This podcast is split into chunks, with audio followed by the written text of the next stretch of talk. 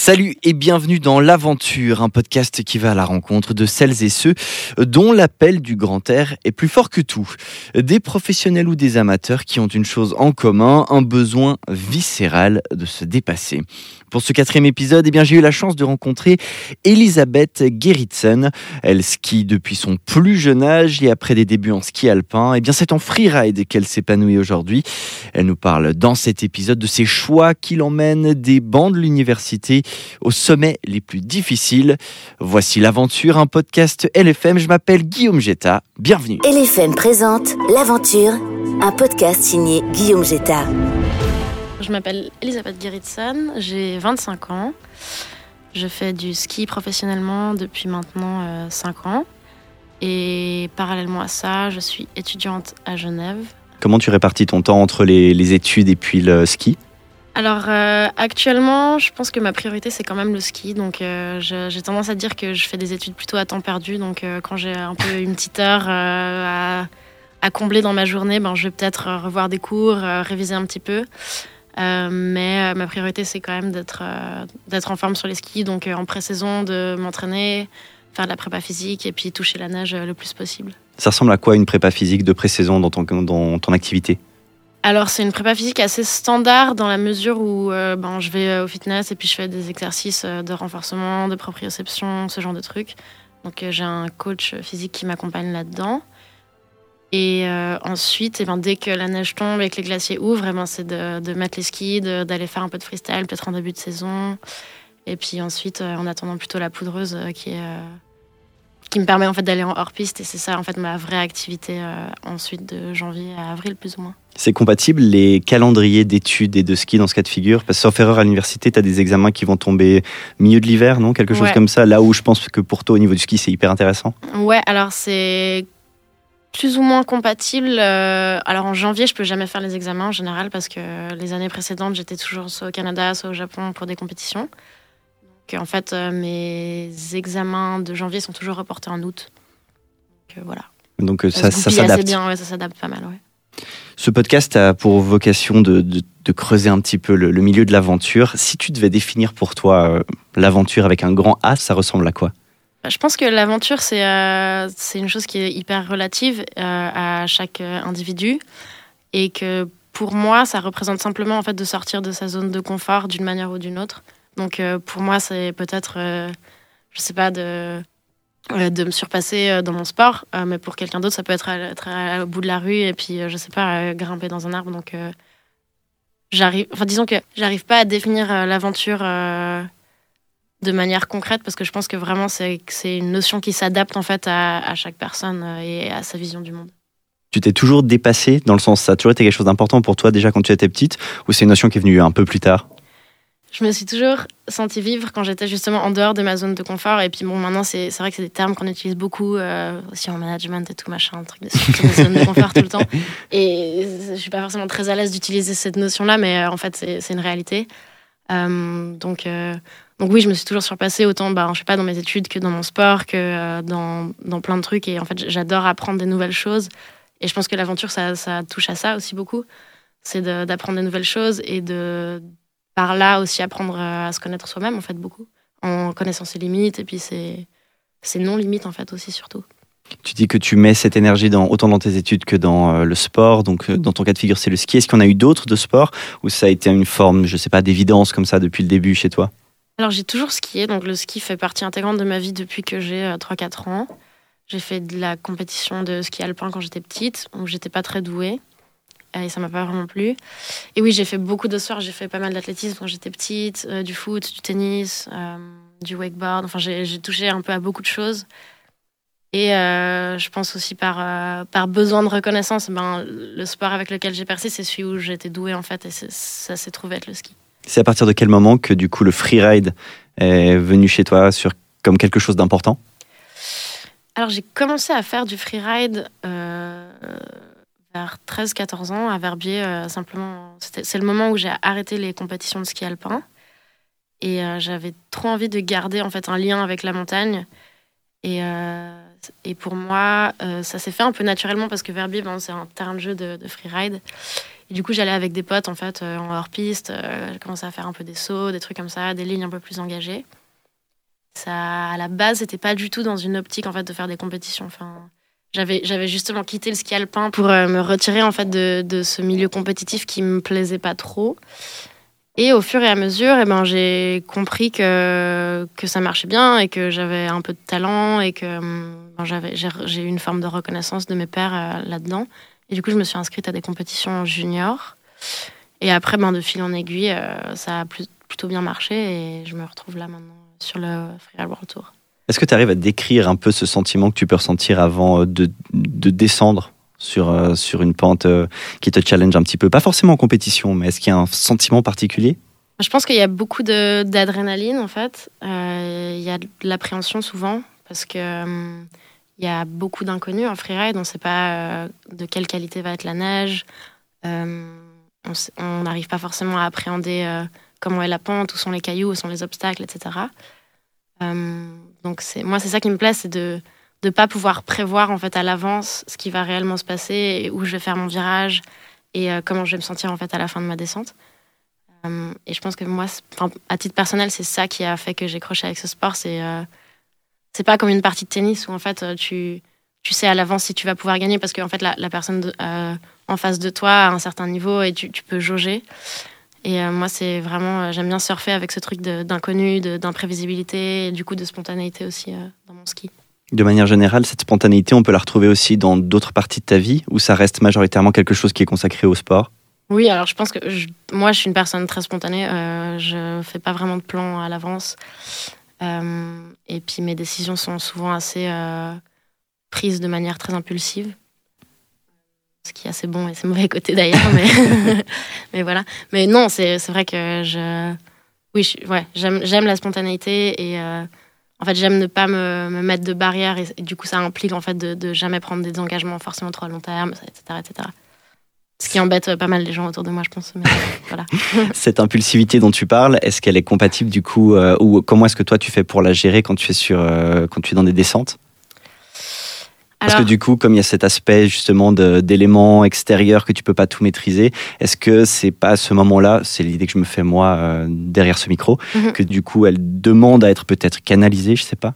C'est marrant alors parce que à ski, euh, je... ça peut paraître impulsif en fait pour les spectateurs et spectatrices, mais pour moi à ski, c'est même plus de l'impulsivité, c'est vraiment euh, de l'instinct en fait. C'est c'est comme si mon cerveau en fait s'éteignait et que mon corps un peu reprenait le dessus et en fait, euh, c'est mes genoux qui font les virages et, et, et c'est pas du tout euh, intellectualisé en fait. C'est vraiment euh, de par la connaissance que j'ai de la montagne et de mon corps et de mes capacités, tout devient plus ou moins instinctif. Et, et c'est spontané dans ce sens, mais c'est pas, pas réfléchi en fait. Le sentiment que tu as avant et le sentiment que tu as après, du coup, c'est un peu des choses qui sont séparées de ce que tu vis sur le moment? Tout à fait, ouais. Tout à fait. Et souvent, notamment en compétition, je me rappelle pas en fait de ce que j'ai fait. C'est comme un, j'ai un espèce de blanc où euh, c'est peut-être une réaction chimique par, par rapport à l'adrénaline, mais je me rappelle pas vraiment ce que j'ai fait, où j'ai skié et tout. Et je, enfin, je sais que je me sens bien et que j'ai euh, une espèce de, bien-être euh, chimique dans mon corps, je pense. Mais je suis dans un espèce de, monde extraterrestre, enfin extraterrien.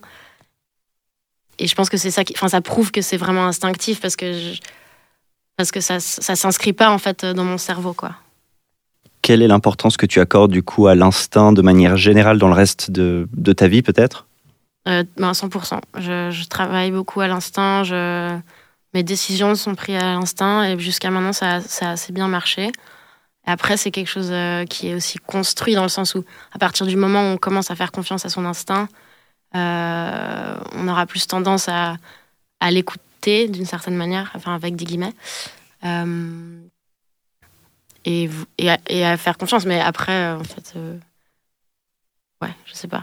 Est-ce que tu trouves que de manière générale, on, on met l'instinct au centre de ce qu'on exerce dans notre vie de tous les jours? Je pense que ça dépend vraiment des personnalités des, des, gens, en fait. Je pense que c'est une manière de fonctionner qui qui ne match pas forcément avec tout le monde et aussi avec les activités et professions, etc. des, gens en fait, ça implique quand même d'avoir une connaissance de soi et une connaissance de, ses valeurs, de ses capacités, de ses limites, euh, en fait, pour travailler à l'instinct. Et je pense que c'est quelque chose que tout le monde n'a pas, en fait.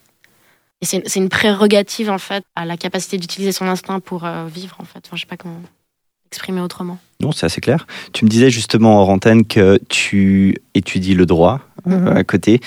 Pourquoi pas du coup philo ou peut-être des, des choses qui laisseraient peut-être un petit peu plus la place à ça? Ah, C'est une très bonne question. Alors, je pense que je suis pas quelqu'un de très créative. Et du coup, ça m'a toujours fait peur, en fait, euh, tout ce qui est euh, plutôt sciences sociales ou philo, ou, etc. Mais, mais ça m'intéresse beaucoup et je me documente beaucoup là-dessus. Mais euh, il y a un côté super rassurant dans le droit où, en fait, c'est très, c'est très concret. En fait, il y, y, a des règles qui sont, qui sont écrites et qu'il faut appliquer et qui s'appliquent à telle ou telle situation. C'est très terre à terre, en fait, comme truc. Et, moi, ça, ça me plaît. Et, et je pense que c'est un outil qui est important d'avoir, particulièrement en ce moment, ou peut-être qu'on bafoue un peu nos droits euh, à droite, à gauche.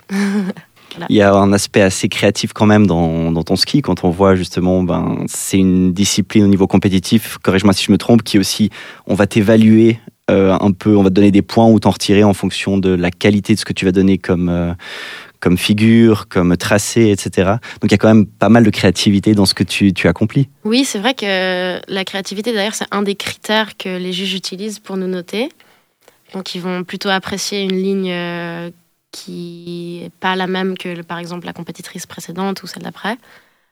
C'est des choses sur lesquelles on travaille. On travaille beaucoup avec euh, des images, des photos, des, vidéos euh, pour en fait analyser, pré-analyser notre tracé du jour.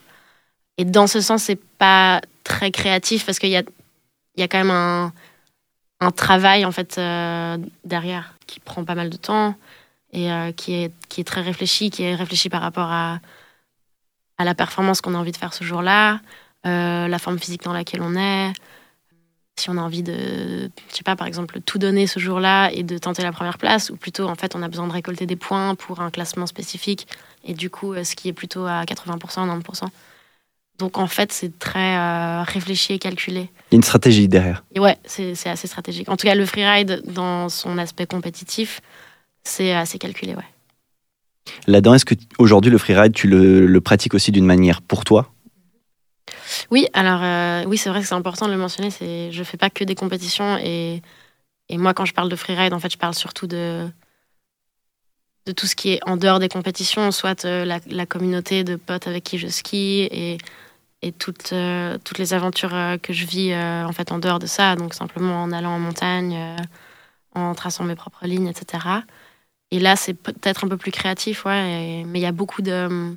En tout cas, moi, j'ai tendance à m'inspirer en fait beaucoup de, de mes amis, euh, d'autres riders pour, euh, pour m'approprier en fait des soit des figures, soit des lignes sur des montagnes, etc. Donc j'ai pas, je pense pas que j'ai la, fibre créative dans la mesure où je je cherche pas la, je cherche pas tellement la nouveauté en fait. Je cherche plutôt à me réapproprier des choses que je vois et qui me plaisent et qui m'inspirent euh, pour me les approprier euh, à mon goût et les faire euh, à ma manière. mais je suis pas très novatrice dans mon ski. Si tu devais nous emmener dans un de tes meilleurs souvenirs en rapport avec le freeride, par exemple, ça serait quoi? Ah, C'est un peu égocentrique, mais je pense que c'est quand même ma victoire à, à l'extrême en 2019. À Verbier À Verbier. Euh, pas tellement parce que j'ai gagné, parce que ça c'est subsidiaire, mais plutôt à, à toute l'émotion que ça m'a procuré, parce que j'étais chez moi, qu'il y avait euh, toute ma famille, qu'il y avait mes potes, et que c'était simplement une, grande fête, et puis c'était euh, aussi une forme de reconnaissance en fait de, tout le temps et toute l'énergie que j'ai investi ces dernières années, et d'être récompensé de cette manière avec beaucoup d'amour en fait autour de moi. C'était euh, très très particulier comme moment. Tu parles de tes potes, de tes proches. T'es plutôt solitaire ou t'es plutôt justement une personne de, tribu? Je suis très tribu. J'ai beaucoup besoin d'appartenir. Euh, j'ai besoin de me sentir aussi euh, acceptée, validée par, par mes pères, par mes amis, par ma famille. Euh, je suis pas trop cavalière seule, comme on dit. et au contraire, en fait, ben, c'est ma force, toutes les personnes qui m'entourent. Ouais. Après, c'est euh, un peu à double tranchant parce que j'ai beaucoup besoin de la validation des gens et je pense qu'il y a certaines choses que je fais euh, qui sont peut-être un peu trop liées à ça aussi. Et certaines choses peut-être que tu ne fais pas parce que Ouais, tout à fait. Du coup, euh, c'est un truc sur lequel je travaille, mais j'ai le temps encore de, de déconstruire tout ça. Oui, quand même. hein. On rappelle ton âge? 25 ans. Ça va, ça va. La suite, ça représente quoi dans l'idéal pour toi? Avec toutes les incertitudes qui planent sur la période coronavirus qu'on vit, bien sûr, mais Ouais, alors euh, c'est une bonne question. Je pense que la période qu'on vit, en tout cas euh, sportivement pour moi, elle pose beaucoup de questions, euh, notamment parce qu'on peut plus voyager et que c'était une partie intégrante en fait de ma carrière jusqu'à maintenant, autant pour des compétitions que pour des shoots, que pour des entraînements, etc. Donc pour moi, ça me force à en fait rechercher l'aventure plutôt ici, donc euh, vraiment euh, à la maison et euh, peut-être du coup à à redécouvrir des lieux, des pentes, des, des montagnes que je connais déjà, mais qui ont jamais forcément eu un, qui, qui ont jamais représenté en fait un challenge. Mais en fait, il y a beaucoup de choses à faire ici et, c'est très sain en fait de, de repartir à l'aventure et de redécouvrir euh, des lieux qu'on pense connaître euh, différemment. c'est une année un peu spéciale aussi sur les aspects. Par exemple, on a demandé à un certain moment aux skieurs, aux aventuriers de moins en faire pour justement euh, éviter de surcharger les hôpitaux, ce genre de choses. Dans ton cas de figure, euh, quand on vient sur ton compte Instagram ou comme ça, on a envie de voir du ski, on a envie de voir plein de choses comme ça. De ton côté, comment est-ce que tu as pu gérer cette période euh, un petit peu justement lunatique, peut-être, entre Mhm. les attentes d'un côté de, des gens qui te suivent et puis ben, le fait qu'il faut freiner? Bah, moi, j'ai j'ai jamais prétendu euh, faire autre chose que ce que j'ai fait. Donc, euh, en l'occurrence, euh, pendant le premier confinement, eh ben, j'étais confinée comme tout le monde et j'ai cuisiné des cakes à la banane comme tout le monde. J'ai jamais prétendu faire autre chose. Donc, ça, c'était assez important pour moi ait euh, une, bah, une, une forme de véracité en fait entre ce que je montre, ce que je décide de montrer et, et ma vraie vie. Et voilà, maintenant, c'est vrai qu'il y a de nouveau beaucoup d'incertitudes. Euh, on ne sait pas exactement ce qui va se passer au niveau des compétitions. Euh, a priori, les stations vont ouvrir. Donc, euh, on, va, on va vraiment faire petit à petit et pas à pas et, pousser autant qu'on peut pousser, mais sans, effectivement, sans, je pense, prendre des, risques inconsidérés par, par solidarité pour, ce qui se passe en dans le monde entier. Pour terminer, est-ce qu'il y a des choses que tu as envie d'explorer dans les prochains mois, prochaines années, des nouvelles formes de discipline ou quelque chose? Eh ben moi, j'aimerais beaucoup, euh, je- j'en parlais tout à l'heure, euh, justement plutôt, euh, enfin j'aimerais bien redécouvrir mon chez moi et faire plus de trucs dans les Alpes. On a fait notamment un film avec mon sponsor Faction en mai, juste après le déconfinement, où on est allé skier sur euh, le parcours de la patrouille. Donc on a fait de la peau de phoque de Zermatt jusqu'à Verbier, Qui est d'ailleurs le titre du film. voilà, qui est sur YouTube. Je vous encourage tous En accès libre. à le voir. Et euh, en fait, moi, c'était totalement hallucinant parce que je connais bien Zermatt et je connais bien Verbier, mais c'est vrai que jamais je me serais dit euh, ah mais en fait je vais faire le, ce- la, la haute route parce que c'est pas vraiment euh, mon délire et c'est pas ceux dans lequel je suis forcément super à l'aise, tous ces trucs d'alpinisme et de pot de phoque et tout. Mais ça m'a, j'ai été ébahie en fait bon, par la beauté des paysages euh, et puis euh, par euh, tout ce que hum, ça a à offrir en fait en dehors des stations, juste d'être un peu livré à soi-même et loin de toute civilisation. C'est un truc qui m'a beaucoup plu et qui m'a beaucoup inspiré et que j'aimerais bien explorer plus à l'avenir. Bah, c'est ce qu'on te souhaite alors ça et plein de cake à la banane. Merci beaucoup. Merci beaucoup Elisabeth. Merci d'avoir écouté l'aventure, un podcast LFM. S'il vous a plu, vous pouvez vous abonner sur votre plateforme préférée pour ne rater aucun épisode. Et on a de très belles choses qui arrivent. On se retrouve bientôt pour une nouvelle rencontre. Prenez soin de vous. Salut